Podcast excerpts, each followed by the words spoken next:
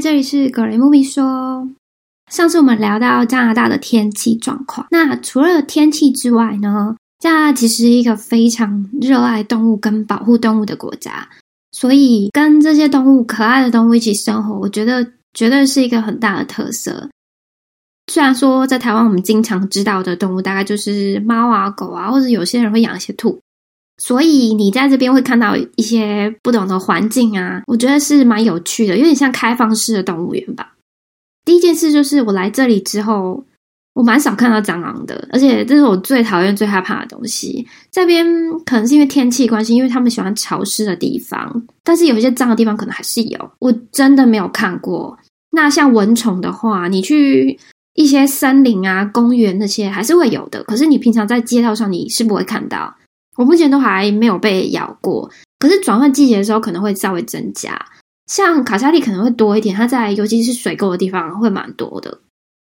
但这对我们两个来说是非常非常大的福利，因为在亚洲的时候最讨厌又最困扰的就是这两个东西。那加拿大的街道还算是干净啦，虽然没有说像日本道这么干净，因为还是有很多习惯不好的新住民。他会把垃圾丢在这个地方，我觉得非常讨厌。毕竟这边那么漂亮，而且不管到哪个地方，都会有每个人习惯不同，好的跟坏的的。像我有一次去纽西兰住一年的时候，我就会老是看到那种中国的男生啊，然后他会有习惯吐痰的问题，而且是年轻的也会，他就会把它丢到别人的门前的草地上，我觉得非常的恶心。那虽然说没有了很烦的蚊虫跟蟑螂这些事情，可是像老鼠这件事还是会有的。有时候在走在路上的时候，会看到老鼠从那个他们地下的，因为他们门前都会有一个水沟，那就会从水沟那边爬出来，然后窜进去。其他的像比较偏北边的温哥华，会有拉昆，这是浣熊，还有那种黑熊，尤其是靠近山边的。靠近温哥华的 downtown 有一个公园叫做 Stanley Park，这边蛮有名的。到了晚上可能比较危险，会有一些郊狼啊，然后跟臭鼬。郊狼比较危险，因为他们会群体攻击。之前还看过新闻，就是有人在那边 Stanley Park 被攻击了，所以还是要小心。可是那边白天非常人在那边跑步啊、骑脚踏车的，所以可能到偏僻的地方就小心一点，这样。在这边加拿大一定要需要知道，就是熊这件事情。之前在偏北边的时候，还曾经看到说新闻讲它直接出没在住户的街道上面。那像遇到这种事情的话，当然加拿大这边会有人去负责去驱赶熊到它该去的地方。可是它本身是有攻击性的，所以你远远看到就要小心一点。尤其是如果你身上有食物的味道，他们可能会冲过来攻击你，会比较有侵略性。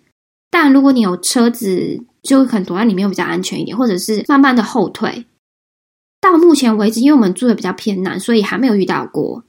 可是像如果我们去比较森林管理区或国家公园的时候，他们都会有一些标志写说：“哦，这边有熊”，或者是在告示牌会告诉你说：“这边最近有熊出没，你可能要小心一点。”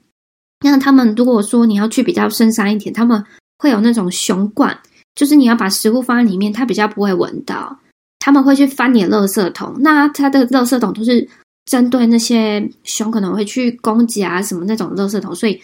比较重一点。因为为了让他们翻，为了害怕，为了避免他们去翻这些东西，总之就是在像森林公园的地方啊，你就是要确认一下他们的布告栏，然后尤其是太阳下山的时间。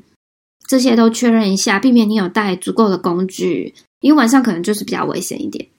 店外，拉昆其实是比较烦恼的事情，它会去翻你的垃圾桶，老鼠也会啦。不过它们好处就是它们的北美跟美国一样，它们垃圾桶都放外面，就是有一个绿桶，一个黑色的，跟其他就是回收的，就是一个是可以厨余的部分，一个就是。一般垃圾，老昆的话可能比较顽皮，他就会跑到你的房子里面，可能跑到灯里面啊，到处跑，然后破坏你的东西。这边还是有相关的单位去帮忙你解决，然后用一些工具让他们离开，然后回到该去的地方。其他比较困扰，可能就是屋里面会有那种像蜘蛛那种拉牙，其实我自己蛮难分辨，可是它通常这边都是很大只的，因为新盖的房子，你过一阵子还是会有那种结网的蜘蛛，尤其是一楼靠近一楼的部分，或是地下室，其实蛮讨厌的，因为很经常的开始结网。像我之前因为受伤关系，有两个月没办法骑脚踏车，然后就发现结满了蜘蛛网。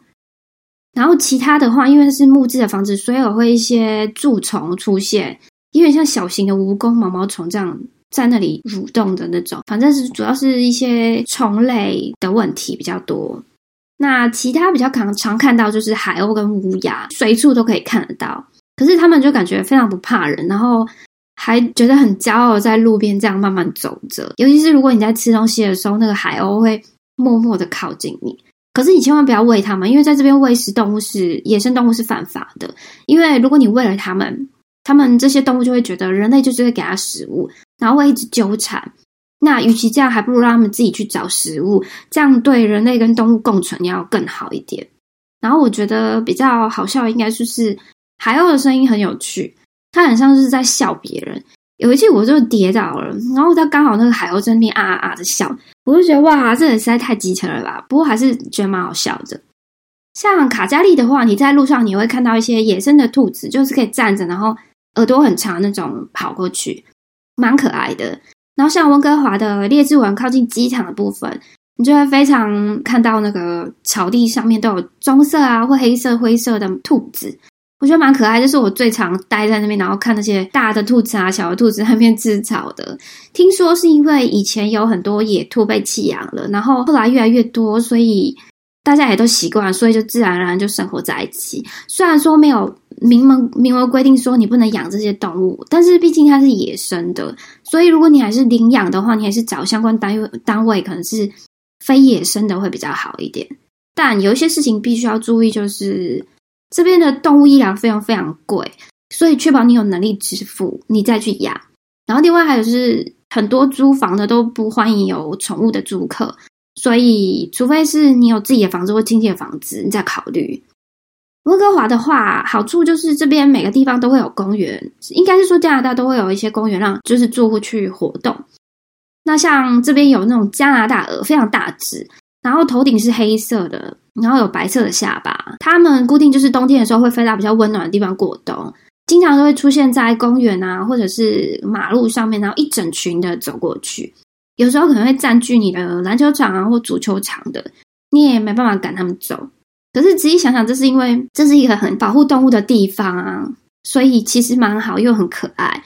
如果说喜欢大自然跟动物的话，我相信会非常喜欢这里。我之前还有一次就是在公园散步的时候，看到有人骑马，这边慢慢骑着散，所以想到其实这是在电影才会看到。然后就在路上的时候，大家也觉得蛮平常的事情。可是因为蛮巨大的，所以看了还是会觉得很害怕。当然，这边像美国啊、北美都是。可以合法狩猎的嘛？可是你要有相对的，嗯，枪支的执照，还有狩猎的执照。所以你在有时候路上看到一些枪支的店是很正常的，因为这是合法的自我防卫。可是因为像在二零二零年的时候发生一个大屠杀的事件之后，这边就禁止一些比较军事武器的枪支。不过对于治安来说的话，我觉得比美国算是比较好一点。但你也不能说完全不会发生一些很危险的事情啊，还是有一些枪击事件，尤其是这边的 homeless 非常多，他们都住在当汤或者是市区的路边街道，然后有一些会经常性的注射那些毒品，所以某些区域当地人就会知道不要太靠近，而且又加上大麻合法化这件事，所以大麻味道就会随时闻到，所以是比较争议的部分。那谢谢你的收听，我下次会说一下关于加拿大的医疗跟社会福利的部分，